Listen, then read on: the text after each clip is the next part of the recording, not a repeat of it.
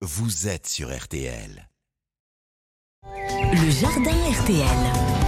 Et entre les averses, entre les gouttes, vous avez peut-être programmé une séance jardinage.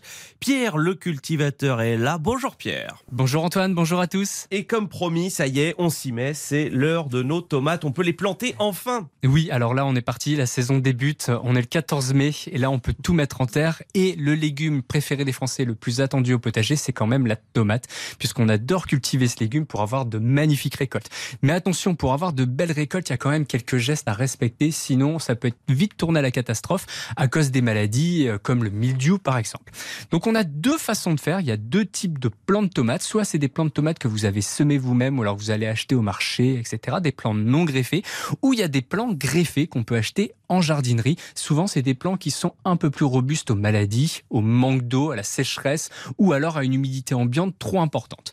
Si on achète des plants greffés, il ne faut surtout pas, comme on peut l'entendre, enfoncer nos plants de tomates le plus possible en terre pour favoriser le développement des racines et avoir un plan plus robuste. Surtout pas. Si on a acheté un plan non greffé ou alors on a fait nos propres semis. Donc ça va être suivre avec les plants greffés qu'on vient d'acheter. On rentre, on ne casse surtout pas la motte au risque de fragiliser les racines. On va juste les sortir de leur peau en plastique s'il y a eu un pot en plastique et on les baigne pendant 15-20 minutes. On retire les deux premières petites feuilles, c'est pas des feuilles, c'est les cotylédons qui sont tout en bas de la tige. On les retire, il n'y a plus besoin et ensuite on va enfoncer notre plant de tomate jusqu'aux premières feuilles, 1 cm, un demi centimètre en dessous de ces premières feuilles qu'on n'a pas retirées, hein, donc pas les cotylédons, les feuilles du dessus, pour justement avoir un système racinaire beaucoup plus important. Et vous pouvez donc pailler votre sol et arroser. Euh, Pierre, on se pose plein de questions sur euh, les tomates. On va les passer en revue. Euh, la première, pourquoi certaines personnes couchent les tomates? Alors oui, c'est vrai que moi j'ai vu ça en étant jeune. Je voyais mon grand-père coucher ses plants de tomates et je me disais mais qu'est-ce qu'il fait? Pourquoi il fait ça? En fait, c'est pour avoir plutôt que de creuser un trou. Des fois, on a un jardin où c'est un peu plus dur de creuser, mmh. on a mal au dos, etc. Et j'en passe. Plutôt que de creuser un trou trop profond pour renfoncer notre plant de tomate et avoir ces petits poils blancs qui vont développer un système racinaire plus important, on les couche comme ça, on a besoin de creuser un trou un peu moins profond. Alors, est-ce qu'il faut ajouter des feuilles de consoude ou d'ortie au fond de notre Alors c'est ce qui se fait aussi. Alors on peut ajouter du compost aussi. Certaines personnes ajoutent directement une poignée de compost au fond. Alors moi c'est pas des techniques que j'utilise, mais bon elles ont fait leur preuve donc euh, à essayer.